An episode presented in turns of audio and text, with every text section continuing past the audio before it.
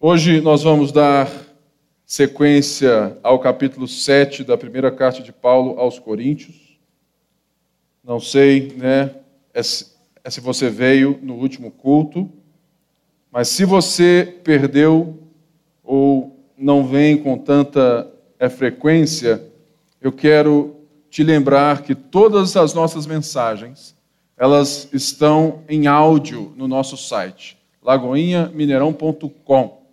Você pode ir lá e temos tanto as mensagens do culto das 10 quanto do culto das 7 da noite. E agora eu vou ver se eu é, te indico qual das duas eu acho que é melhor. Né? Porque é quase sempre é quem prega no culto das 10 prega também no culto das 7 a mesma palavra, mas nunca sai igual. Então, é, muitas vezes eu saio é daqui e falo assim: eu acho que hoje a noite foi melhor. Ah, não, acho que hoje cedo eu preguei melhor. Mas o que mais importa é que você possa ter isso tudo no nosso site e também né, você pode ter o esboço né, de quem é pregou. Assim, puxa vida, de onde que o Pipe tira essas bobagens é que ele fala. Né? Aí vai estar lá no esboço. É só para você ver. É, é, meu esboço de hoje tem sete páginas. Sete páginas. Né? Porque eu tento é, transcrever quase tudo daquilo que eu vou falar, apesar de é, não ler muita coisa. Irmãos, tudo na nossa vida está totalmente ligado à nossa visão de futuro. Infelizmente, nosso mundo de hoje é um mundo que não tem muita esperança de alguma coisa de fato certa, concreta no porvir. O mundo de hoje ele não crê em Deus, na sua parte maior. Ele é místico, entendeu? mas ele não é certo quanto ao nosso futuro pós a morte. Diferente de nós crentes, que temos a esperança não como algo do talvez, mas sim como algo que está em curso, porque Jesus veio e prometeu voltar e ele irá voltar para consumar aquilo que ele está fazendo hoje. O mundo de hoje, ele tenta se dar, sabe, é valor, identidade, a partir daquilo que nós fazemos. E uma das coisas é que nós vemos que faz parte para que o mundo de hoje seja alguém ou se sinta realizado, feliz, na busca pelo prazer, é justamente o romance, o casamento, o namoro e, fundamentalmente, as relações sexuais. Quando não se tem uma verdade que nos dê passado, presente e futuro, nós vamos nos apegar a essas mini histórias e as nossas próprias histórias, aos nossos próprios romances da vida, para nós construirmos a nossa própria felicidade, não é assim? Eu não sei é é quanto a você, mas quantas vezes nós ficamos ansiosos, chorosos ou tão felizes, porque a gente está com alguém que, segundo a igreja, Deus tem alguém, a pessoa certa para você. Não é assim. Eu fico impressionado tanto que a igreja fantasia ou romancia a vida a dois, a ponto de achar que a gente mais atrapalha do que ajuda porque é impressionante o tanto que eu vejo os jovens, principalmente as jovens, né, tão ansiosas com a falta de homem na igreja, né, e tudo mais. E existe sim um problema que Paulo trata nessa carta e que Paulo trata e que a Bíblia trata e que nós devemos tratar, que é a nossa relação com três coisas: poder, dinheiro e sexo. Essas três coisas podem ditar, e certamente ditam, a maneira como, como você se relaciona e enxerga o futuro a partir dessas três coisas, determina quem você é. E é impressionante o tanto que nós, como é crentes em Jesus Cristo, como que muitas vezes essas coisas estão assumindo um papel, né, é principal na narrativa da nossa vida, colocando a nossa esperança ou a nossa certeza de que Jesus está conosco, que Ele está, sabe, nos dando sentido para a vida, e Ele é o nosso maior amor, e Ele é a nossa maior jornada, o tanto que isso vai nos desviando do centro da palavra e logo do centro que é Jesus. Vimos no último culto que naquela igreja havia um entendimento totalmente equivocado sobre o corpo, o corpo físico. Porque naquela época já tínhamos o pensamento dualista de Platão. Ou seja, os gregos, eles é, pensavam, e nós hoje somos muito fáceis de pensar dessa maneira também. Eles pensavam que as coisas espirituais, as coisas sobrenaturais eram as coisas boas, ou são as coisas boas e que toda matéria, todo o corpo físico é apenas um aprisionamento, algo que impede você de viver uma sobrenaturalidade, um algo místico, né? Esse mover de Deus, né? Que muita gente busca, como se você buscasse na sua vida um escape para fora da realidade de segunda-feira, no domingo, no culto reteté. Porque é impressionante o tanto de cristão que busca uma experiência meio que para fora do corpo, né? fora de si mesmo, fora da realidade, justamente porque pensa não como a palavra, mas como Platão. Ou seja, eu tenho o meu momento santo, sagrado aqui, no culto, na Mineirão, mas amanhã o bicho pega. E se eu não der meu jeitinho, o povo vai passar por cima. Logo, eu tenho o sagrado e o secular. E eu quero que essa palavra de hoje, né, você pense nela é nos próximos dias, ouvindo a música do é Marcos Almeida, O Sagrado. É, é que o sagrado se tornou hilário, acendeu, abriu, se espatifou em maio, que é que ficou? Ficou o riso amarelo. Por quê? Porque é justamente um pouco disso é que a gente vai falar. E Paulo, então, ele vai ensinar essa nova igreja que o corpo físico, a matéria faz parte da espiritualidade, faz parte da vida com Deus, faz parte desse novo homem criado em Jesus Cristo e que a igreja não pode ficar nos excessos se dando corporeamente ao sexo com qualquer coisa, porque sim, o sexo e o corpo é tudo a ver com aquilo que Deus nos criou para ser. E nós vimos então que havia um excesso dentro da própria igreja que considerava o sexo como uma necessidade fisiológica básica. Como é hoje. As pessoas hoje acham que sexo é igual McDonald's e Coca-Cola. Se fizer, então melhor. De achar assim, olha, eu preciso tirar do meu corpo, eu preciso, eu, sabe, eu preciso me alimentar disso aqui. Engraçado, eu nunca vi ninguém morrer por falta de sexo. Mas por falta de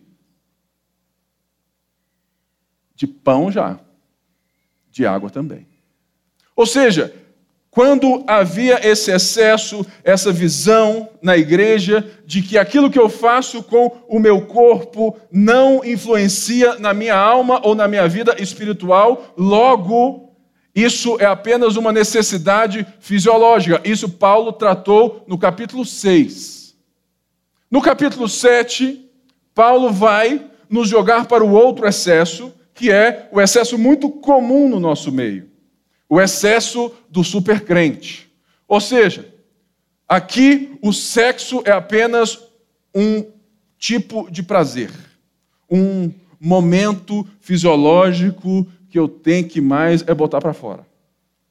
E aqui o sexo é visto como algo sujo, como algo que vai me deixar mais ainda aprisionado nessa matéria que me leva para fora de uma vida espiritual. Então, as pessoas estavam deixando as suas casas, buscando serem mais espirituais, se desligando da vida rotineira do dia a dia. E Paulo fala assim: olha, está tudo errado. E ele vem e ele estabelece valores iguais entre solteiros e casados. Aonde Paulo fala assim: olha, se você é solteiro e não quer se casar, ótimo, é um dom de Deus e que ninguém encha a sua paciência. Mas se você é casado, permanece aí, ou seja, a sua vida já não é mais sua, ou seja, você não tem mais autoridade sobre o seu próprio corpo, ele é do seu cônjuge. Então, não encha a paciência dele, ame-o, sirva-o. E nós vemos Paulo, então, a partir dessa ideia de corpo, dessa ideia de um homem íntegro, de um homem inteiro, né? É que eu até disse sobre aquilo que muita gente pensa que eu sou espírito, eu tenho uma alma e moro no corpo, eu desconstruí isso e eu desconstruo isso novamente, que você é espírito, sim, mas você também é alma e também você é corpo, porque não pode, ou seja, nós não somos seres desassociados, porque Deus nos criou no mesmo momento, no mesma hora, para vivermos dentro desse palco que se chama mundo. E a partir disso, Paulo então vai retirando os excessos. E hoje, Paulo vai nos jogar para o futuro ainda mais. Mas antes, Paulo vai aproveitar que ele está limpando esse jardim, é que somos nós, a igreja, e ele vai dizer sobre outros dois excessos que estavam atrapalhando as pessoas a permanecerem, a enxergarem a viverem para Deus aonde elas estavam. Então, a partir do versículo 17, eu quero ler com você. Diz assim: Entretanto, cada um continue vivendo na condição que o Senhor lhe designou e de acordo com o chamado de Deus. 7, 17. Esta é a minha ordem para todas as igrejas. Foi alguém chamado sendo circunciso? Não desfaça a sua circuncisão. Foi alguém chamado sendo incircunciso? Não se circunde-se. A circuncisão nada significa e a incircuncisão também nada é. O que importa é obedecer aos mandamentos de Deus. Cada um deve permanecer na condição em que foi chamado por Deus. Foi chamado sendo escravo. Não se incomode com isso. Mas se você puder conseguir a liberdade, consiga. Pois aquele que, sendo escravo, foi chamado pelo Senhor, é liberto e pertence ao Senhor. Semelhantemente, aquele que era livre quando foi chamado é escravo de Cristo. Vocês foram comprados por alto preço. Não se tornem escravos de homens. Irmãos, Cada um deve permanecer diante de Deus na condição em que ele foi chamado. Ou seja, Paulo vem então dizendo que o casamento e o povo que não quer se casar, eles têm o mesmo valor em Deus e eles têm um dom de Deus. E Paulo vai então explicar que, além disso, nós não precisamos, ou aquela, ou seja, o povo daquela época, a igreja ali não precisava mudar os seus status, seja ele social, financeiro ou religioso, para ter mais de Deus. E é por isso é, é que quando Paulo fala assim, entretanto, cada um continue vivendo na condição que o Senhor lhe designou. E segundo é o seu chamado, é porque nós precisamos entender que Deus não nos chama para um novo lugar. Deus transforma o no, sabe, aonde nós estamos, quem nós somos, aquilo que temos, a nossa vocação, a nossa profissão, o nosso estado civil, ele dá um novo significado a isso. Ou seja, continue vivendo na sua condição que Deus está fazendo desde então. Por quê? Uma, se você acha que Deus não estava controlando a sua vida antes de você o conhecer, você está muito enganado. Eu vejo o tanto que Deus orquestrou as minhas vitórias e derrotas, os meus medos e anseios e as minhas os meus rampantes de glória, né? Enquanto eu achava que pastor era só um cachorro. Eu só fui saber que existia pastor em igreja quando o cara lá do Universal, em 94, chutou a santa. Foi assim: ó, oh, existe algo além da igreja romana? Eu tinha. Já faz um tempo. Eu tinha 12 anos naquela época. Era, era um menino. Ou seja, o que Paulo está dizendo aqui, antes de mais nada, olha, se você é casado, fica de boa aí, amigão. Que Deus não precisa que você largue a sua família, mas Deus vai transformar a sua família, o significado de família, como ele tem feito no significado do corpo e no significado de sexo. Porque, irmãos, o sexo, ele não é para autorrealização e nem para autossatisfação. O sexo, na ótica de Paulo e de Cristo e de Deus e da Bíblia, é para autodoação. Ou seja, eu não me entrego a alguém somente fisicamente, eu me entrego por inteiro. É por isso que eu disse que o sexo é um espelho da ceia na nossa relação com Jesus Cristo. Porque ele é totalmente espiritual. E Paulo então vai agora abrir a nossa mente para essa relação muito maior que nós temos, esse casamento maior que Cristo tem conosco e nos mostrar que, olha, vocês andam ansiosos e buscando essas relações de romance ou a falta dele com, sabe, muita força.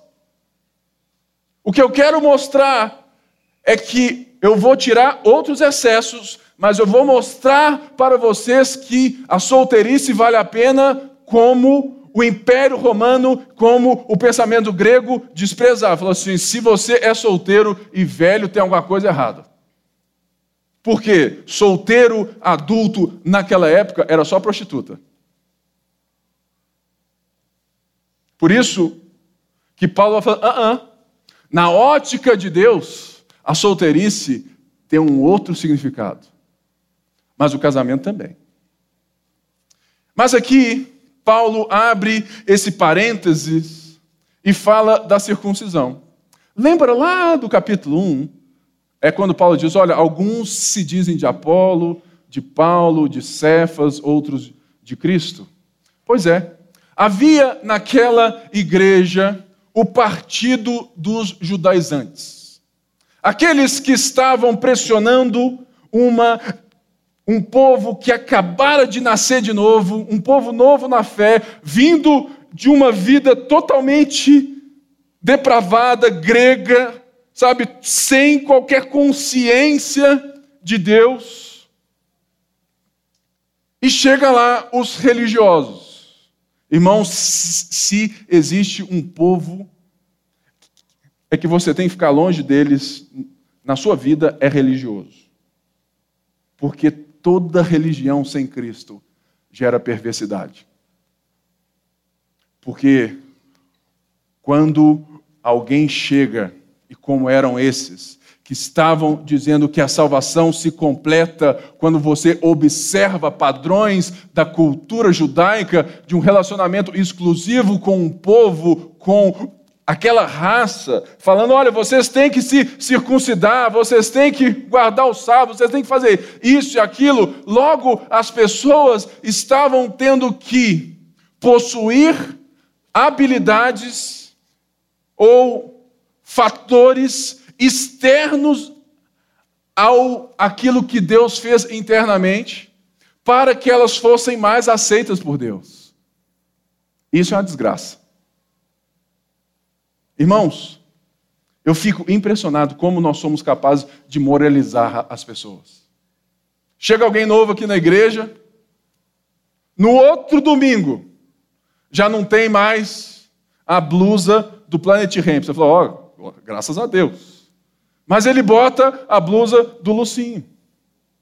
Ou seja, irmãos, muitas vezes nós somos incapazes de ensinar aquilo que foi aquilo que Deus fez por dentro e nós vamos envelopar as pessoas por fora.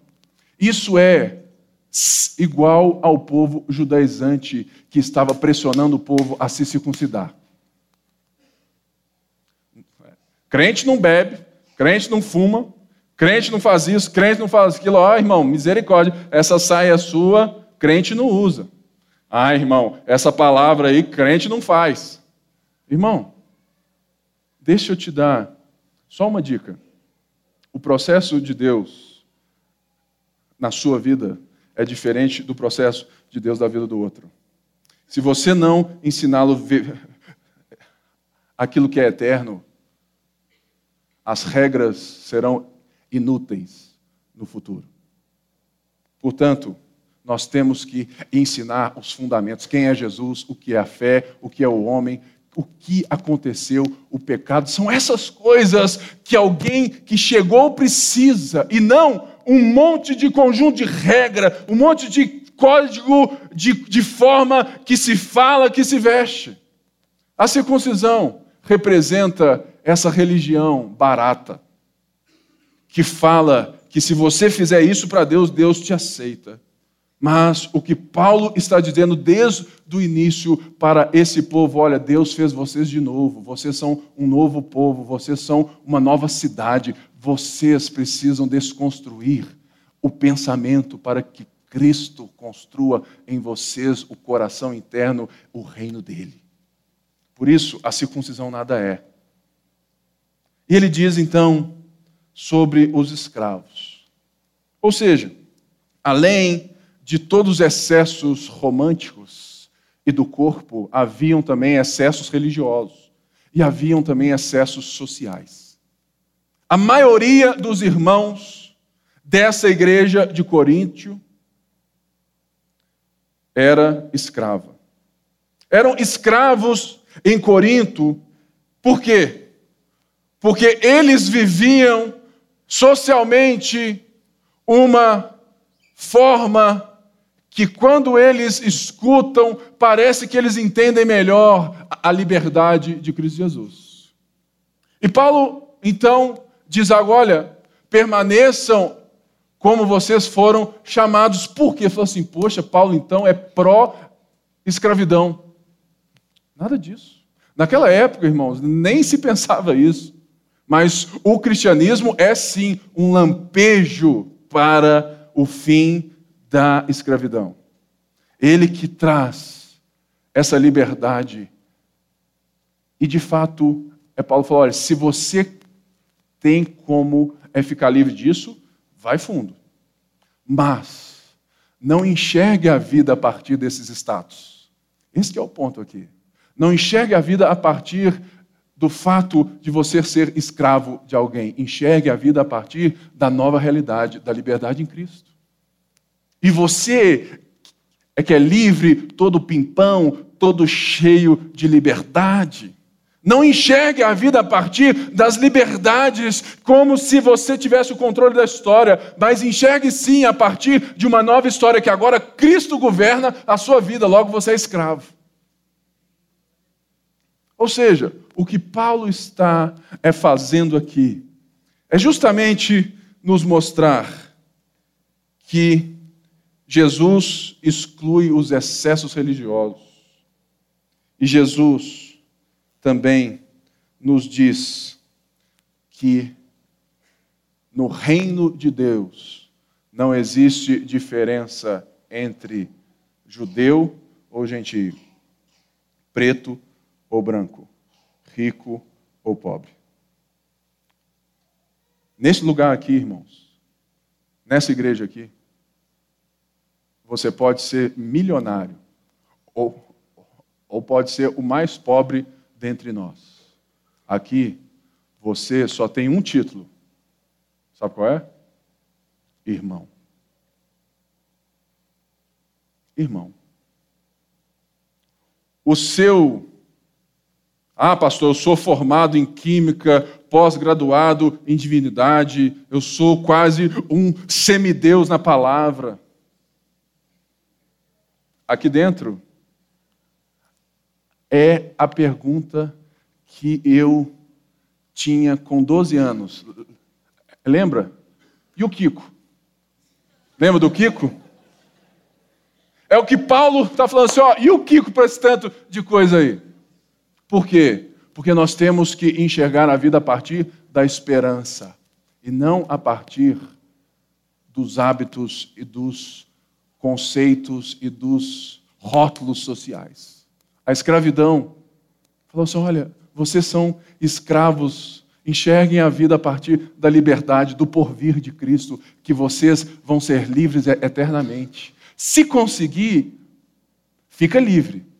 Mas isso aí é de boa para nós. Ou seja, nossa a forma que nós vivemos é justamente não nos deixar dominar pela ansiedade sobre como vamos quebrar os julgos sociais, religiosos e de relacionamento. O nosso é problema é que nós precisamos entender que isso está a, a um valor abaixo daquilo que, que realmente importa para nós. E Paulo, então, vai entender e dizer: olha, não existe lugar certo.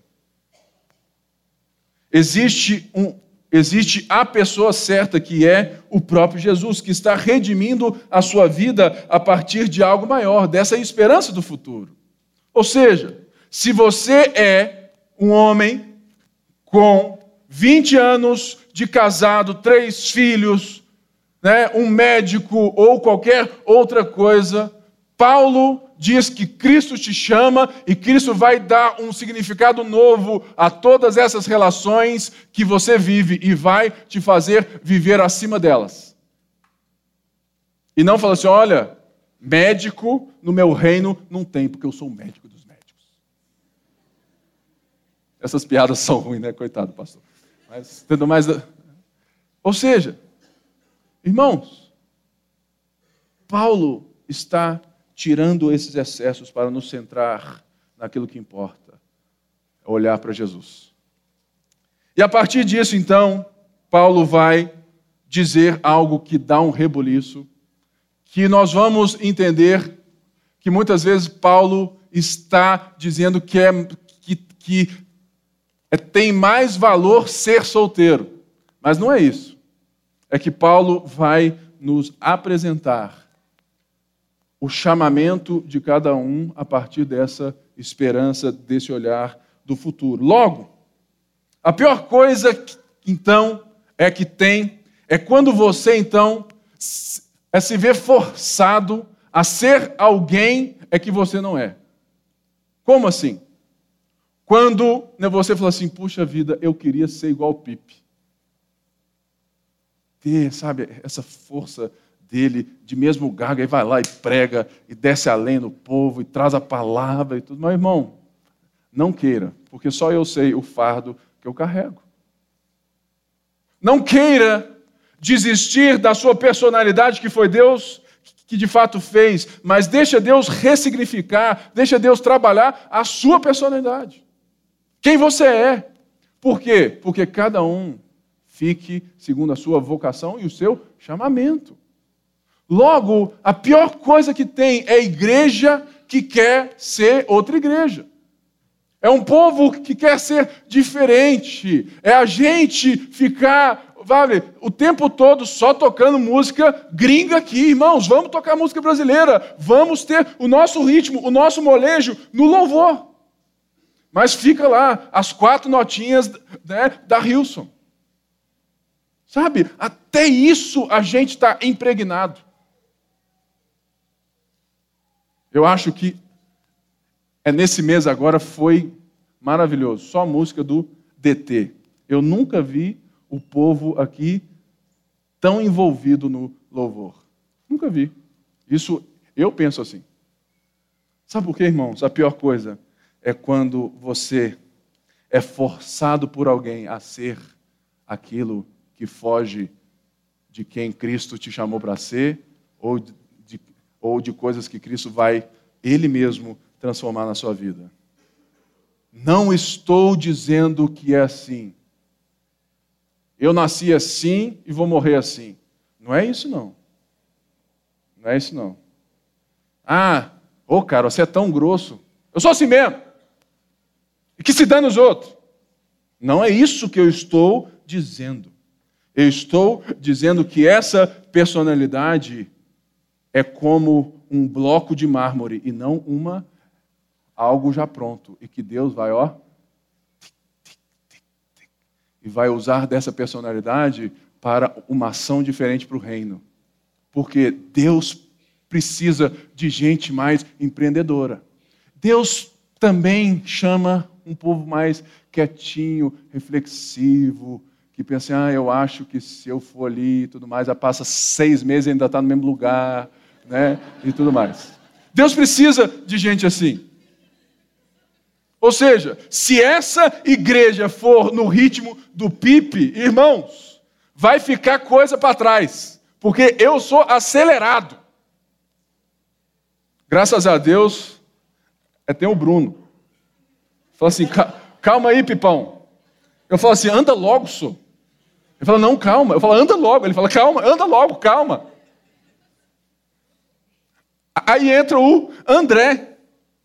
Falou assim: está tudo bem entre vocês? Isso é igreja. Então, Cristo elimina qualquer separação racial, financeira e de status social quando chama todos nós de irmãos. E por isso que Paulo vai então dizer no versículo 24 isso aqui. Olha só que coisa linda. Né? Irmãos. Irmãos. Cada um deve permanecer diante de Deus na condição em que foi chamado. Quanto às pessoas virgens, não tenho o mandamento do Senhor, mas dou meu parecer como alguém que, pela misericórdia de Deus, é digno de confiança.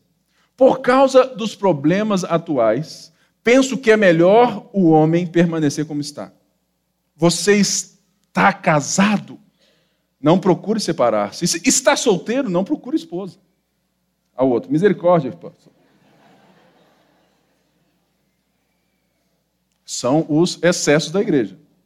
Mas se vier a casar-se, não comete pecado. E se uma virgem se casar, também não comete pecado, mas aqueles que se casarem enfrentarão muitas dificuldades na vida. Eu gostaria de poupá-los disso. O que quero dizer é que o tempo é pouco. De agora em diante, aqueles que têm esposa vivem, vivam como se não tivessem. Aqueles que choram como se não chorassem, os que estão felizes como se não estivessem, os que compram algo como se nada possuíssem, os que usam as coisas deste mundo como se não as usassem, porque a forma presente deste mundo está passando. Gostaria de vê-los livres de preocupações. Essa é a chave total. Livres de preocupações. É para todo o resto. O homem que não é casado preocupa-se com as coisas do Senhor em como agradar o Senhor. Mas o homem casado preocupa-se com as coisas deste mundo, em como agradar sua mulher, e está dividido. Tanto a mulher não casada como a virgem preocupam-se com as coisas do Senhor, para serem santas no corpo e no espírito. Mas a casada preocupa-se com as coisas deste mundo, em como agradar seu marido. Estou dizendo isso para o próprio bem de vocês. Não não para lhes impor restrições, mas para que vocês possam viver de maneira correta, em plena consagração ao Senhor. Se alguém acha que não está tratando sua filha como é devido e que ela está numa idade madura, e ele sente-se obrigado a casá-la, faça como achar melhor. Com isso, não peca. Deve permitir que se case. Contudo, aquele que está firme no seu propósito e não é dominado por seus impulsos, mas domina sua própria vontade e resolveu manter solteira sua filha, este também faz parte. De modo que aquele que dá sua filha faz bem, mas ao que não dá a ela também faz melhor. A mulher está ligada ao seu marido enquanto ele ver, mas o seu marido, se o seu marido morrer, ela estará livre para se casar com quem quiser contanto que ele pertença ao Senhor. Ok? Em meu parecer, ela será mais feliz se permanecer como está. E penso que também tenho o Espírito de Deus. O que Paulo então chega aqui, Paulo chega em algo que é revolucionário para as épocas ali, para aquela igreja e para aquele tempo. Porque Paulo vai então desconstruir o valor de todo solteiro. E vai dar valor ao solteiro. E vai dar valor ao casado. Mas aqui Paulo vai dar a realidade de uma vida de quem está focado no porvir. Ou seja, o que eu quero né, que você veja hoje é que Paulo está dizendo algo que hoje, aqui para nós, pode ser muito tranquilo. Mas naquela época não havia qualquer tipo de pensamento individual, querido. Ninguém se pensava fora da família. Ninguém tinha sucesso individual. Porque tudo que eles pensavam era em prol do lar. Logo, um solteiro era mal visto. Era, ó, que cara egoísta, só pensa nele mesmo, não fez filhos, não deu sequência à sua família. E isso era muito tradicional. Aqueles que estavam nas baladas eram os, os doidões. Né? Falou assim: ah, esse aí não presta. Então, Paulo vai então ver como que a igreja de Cristo é formada de solteiros e casados, mostrando como que Deus age na vida deles e por meio deles de formas diferentes. E como que a esperança é vivida é, pelos dois. Ou seja, é tirando as partes óbvias do texto, é, é que eu não quero é ficar aqui só né? Falando, ah, isso, aquilo, aquilo. Eu quero é te mostrar aquilo que está lastreando de fato o pensamento de Paulo, que é aquilo que eu disse o tempo todo, é a nossa esperança do futuro. O nosso problema hoje é que a nossa visão é tão mundana sobre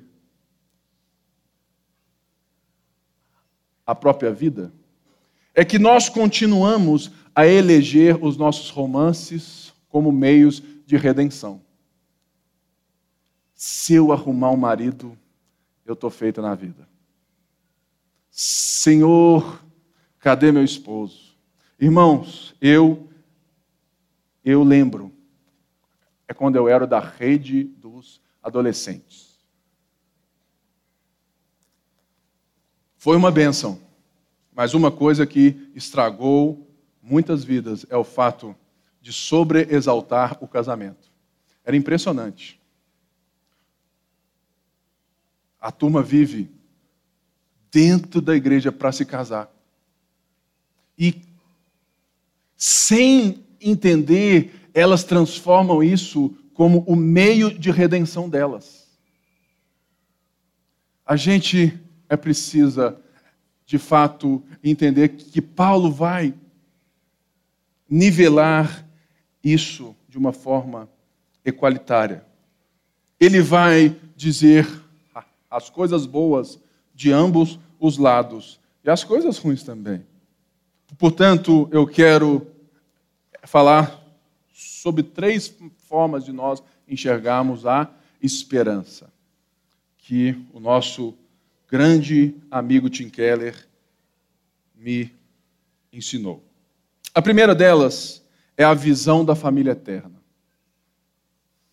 Quando nós temos esse entendimento de que aquilo que nós vivemos hoje é apenas um reflexo ou um tempo de preparação, de discipulado para a consumação dos séculos. É como que você vai então entender todas as negativas que Paulo disse no texto. Ou seja, por causa dos problemas atuais, penso que é melhor o homem permanecer como está. Mas aqueles que se casarem enfrentarão muitas dificuldades. O que quero dizer é que o tempo é pouco. Porque a forma deste mundo está passando. O que, que Paulo quer dizer é com isso? É simples. Paulo está nos dizendo que o tempo desse momento da nossa vida é pouco, porque nós nós estamos nos, dentro de, de algo que é a sobreposição de duas eras. A era que foi inaugurada por Cristo na cruz e na sua ressurreição, que é a era do Espírito. É a nova vida. É a liberdade eterna. Que já é nossa, mas ainda não. Porque nós não temos o nosso corpo glorificado. E por isso nós ainda estamos debaixo e vivendo a era do pecado e da morte. Logo, nós estamos vivendo nessa batalha de Gálatas, lembra? A carne milita contra o espírito, o espírito contra a carne. É por isso, é isso que Paulo está aqui e fala: olha, o que eu quero dizer é que o tempo é pouco. Por quê? Porque esse momento da história, ele é temporário. Ele é uma passagem, ele é pouco.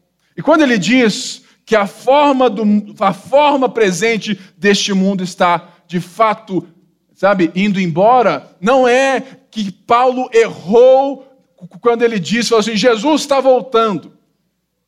Logo, Paulo não diz aqui que Jesus logo voltaria, mas ele diz que no grego é o é o que? O tempo presente perfeito.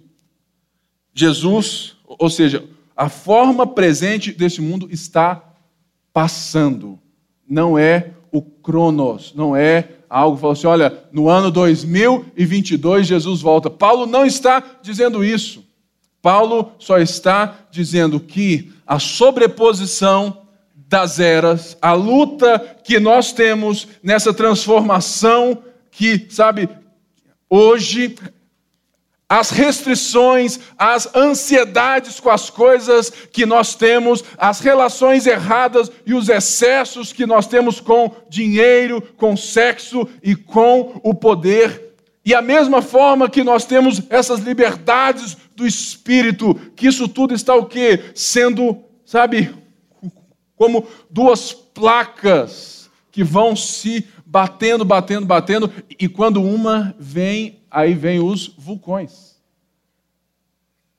É isso que Paulo quer dizer, e ele diz: olha, a forma como nós enxergamos a família eterna que vai mudar. É por isso é que Paulo diz: olha, se você hoje tem esposa viva como se não tivesse. Paulo não está, sabe, voltando atrás naquilo que Paulo diz, falou assim: olha, sim, vai embora, larga tudo. Não. Paulo está dizendo: olha, não vivam essas coisas como se essas fossem as únicas narrativas que vão te dar propósito e felicidade na vida. Porque isso aí vai te dar ansiedade. Então, Paulo diz: olha, não tratem as coisas como eternas, porque eterno é aquilo que uma pessoa te colocou numa família maior.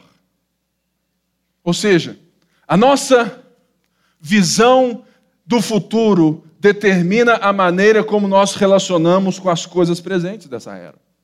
O que Paulo quer é diminuir a nossa ansiedade. E se tem um povo ansioso, é o povo do século 21. Porque tudo é tão rápido, tudo é tão rápido que você não tem a capacidade de esperar.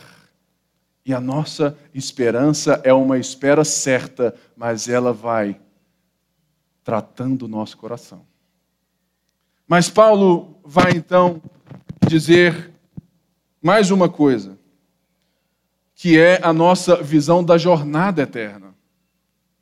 Que a sua vida não se resume ao hoje, ao seu tempo, sabe, entre o dia né, que, assim, olha, eu vim e tudo mais, eu nasci dia 27 de 9 de 1982.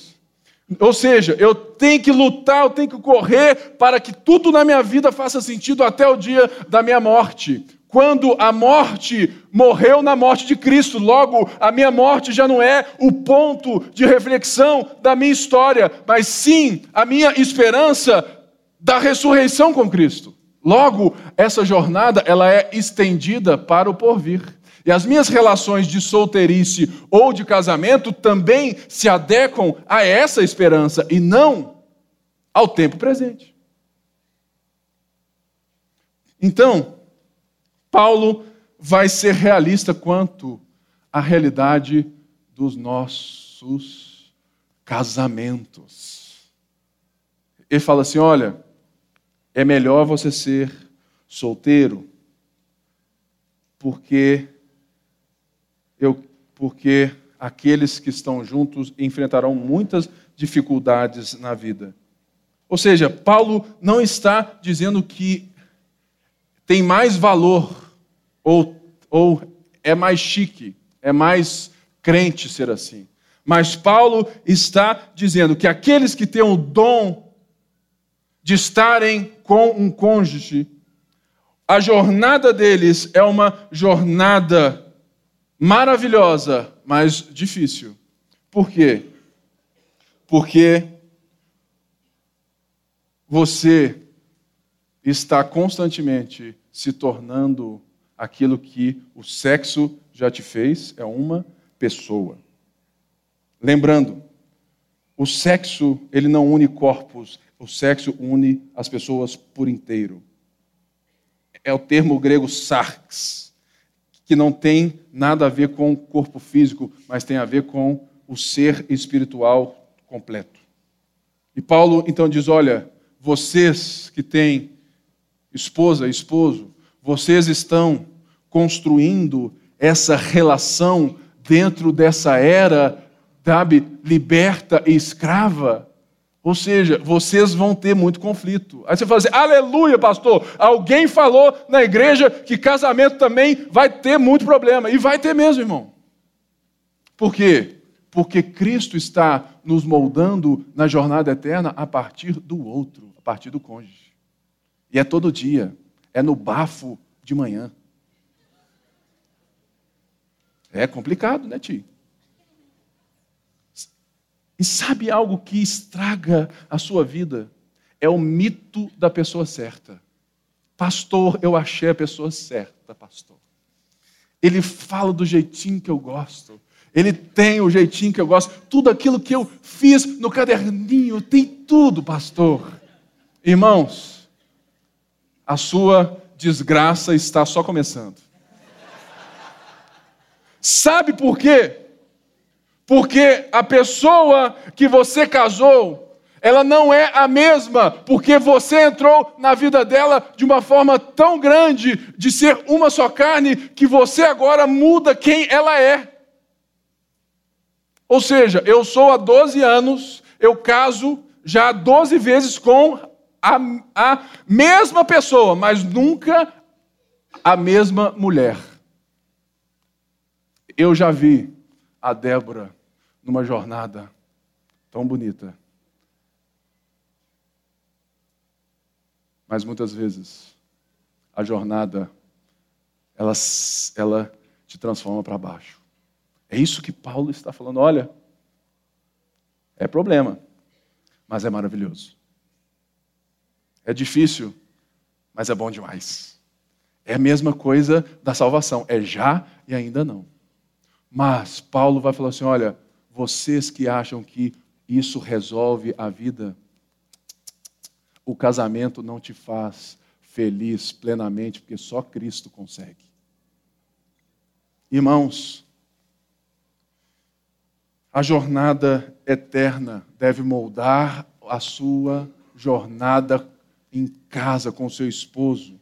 Que você se apaixonar por alguém não é quando você está em love com aquela pessoa naquele momento. Mas se apaixonar no sentido cristão da vida é você estar eufórico e animado sobre o futuro daquela pessoa, sobre aquilo que você pode, sabe, sabe, junto com Deus, pelo, sabe, dentro, entrar na vida dessa pessoa e levar ela a um relacionamento público e crescente com Jesus Cristo.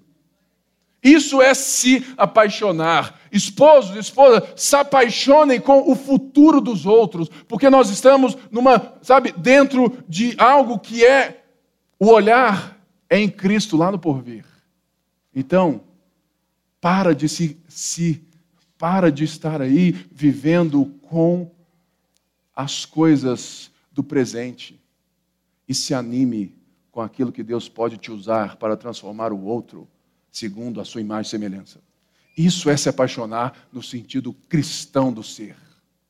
Eu estou animado quanto ao teu futuro. Eu me inscrevi para a jornada de Deus ao seu lado. E mais, Paulo fala: olha, é babado, mas tem as suas recompensas. Logo, fica muito óbvio que então Paulo fala: olha, é melhor que você que não está casado, que você não se case. Por quê? Porque se você enxerga de fato toda a sua vida a partir dessa nova maneira de viver, você não precisa se casar para ser alguma coisa. Sendo que você que é solteiro pode se dedicar a coisas que nós casados não podemos, de forma prática. Missões. Na maioria das vezes é coisa de solteiro. Paulo viajava. Por quê? Gente, ele não tinha nem. Sabe, nem um passarinho. Entendeu? Para dar água em casa. Ou seja, olha como que as duas coisas completam o mover da igreja, a missão da igreja. Vamos apoiar os solteiros para que eles cheguem aonde nós não podemos chegar. E vamos deixar com que as famílias lastreiem os valores das bases da igreja. Eu posso ser aqui, é de fato sabe, de estar aqui muito presente, mas eu não posso é ficar indo para lá, para cá, não, por quê? Porque eu tenho família. É isso que Paulo fala: olha, aquele que de fato tem esposa, ele se preocupa com as coisas deste mundo, ele está dividido. Quem não é, pode alcançar, pode formar ou pode estar em lugares que nós não podemos. Olha a beleza da igreja quando Paulo diz: olha, isso é um dom de Deus. Eu oro, é para que a gente saiba enviar solteiros, para que eles tenham o potencial de cuidar das coisas do Senhor. E que nós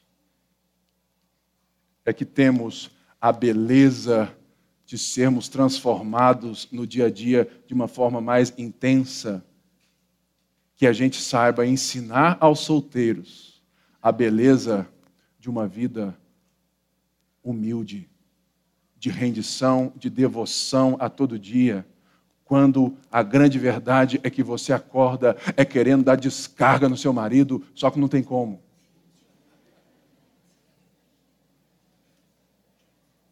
E isso é Deus te ensinando, é Deus te moldando, é Deus trabalhando na sua jornada eterna. Por quê? E último, nós temos que ter a vida apontada para o amante eterno. Paulo está dizendo, lá,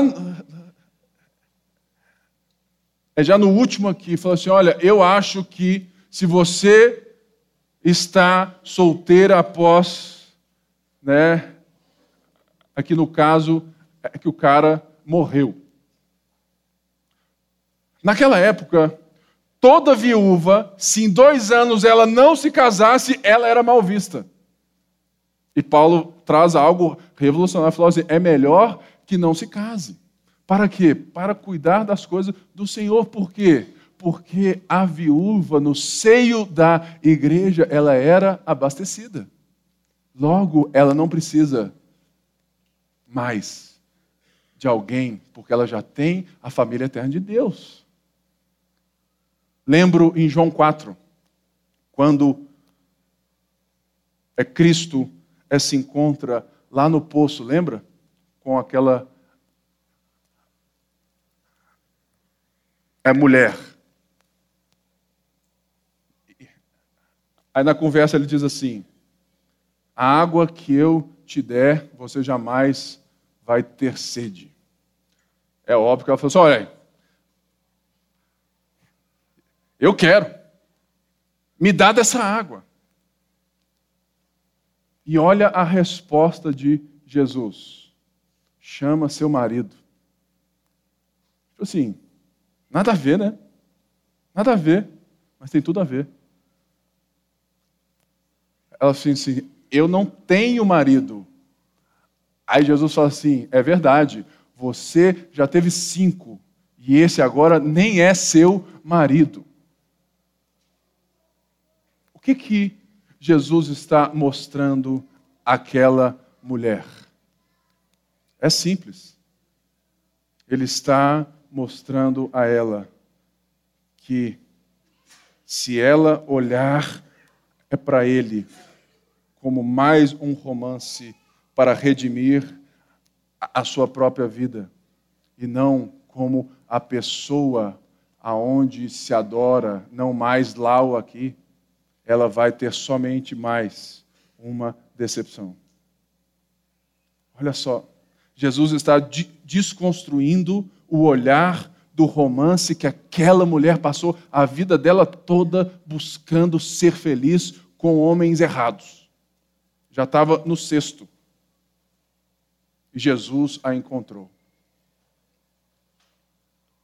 Ou seja, o final feliz da nossa história não é o cônjuge maravilhoso gatinho, nem aquela mulher que tem já quatro filhos e tudo mais, nossa, ela é tão maravilhosa e tudo mais, ela é tão de Deus. Irmãos, isso é lindo, mas isso não resolve todas as coisas. A nossa visão do amor eterno é justamente quando nós entendemos que o nosso final feliz é quando nós fomos cair nos braços do Salvador. Esse é o nosso final feliz. É quando tudo fizer sentido na nossa esperança. Ou seja, o sexo é apenas um relance de algo muito maior que viveremos na perspectiva eterna da família, da jornada e do amor eterno. Porque a grande verdade é que Paulo está nos dando um ensino. E eu agora é, fecho aqui. Você não pode ter intimidade sem dependência. Se você quer fazer sexo, mas manter a sua independência, você está abusando da outra pessoa. Por quê? Porque você enxerga o corpo dela como um pedaço de carne e não como alguém que você quer se doar a ela a vida toda. É por isso que sexo fora da, sabe, dessa entrega total é pecado e não é ser quadrado. Ou seja, porque sexo é como essa amostra da ceia é uma renovação, é esse momento que eu digo a Débora todas as vezes assim: eu me entrego totalmente a você, porque sexo não é autorrealização e autossatisfação, sexo é autodoação. Por isso, Paulo quer é te dizer algo muito simples. Você não pode viver com Deus controlando a sua própria vida. Você não pode ser íntimo de Deus se você quer ficar no controle da sua história. Você não pode ser cristão querendo ser o dono do seu nariz. Você só vai ter, sabe, intimidade com alguém se você se entregar totalmente a ela. Intimidade requer dependência. E ponto final. Deixa Deus cuidar de você. Seja solteiro ou casado. Seja o tipo de jornada é que você viva. Somos do Senhor. Amém? Glória a Deus. Fique de pé. Eu já passei já do tempo.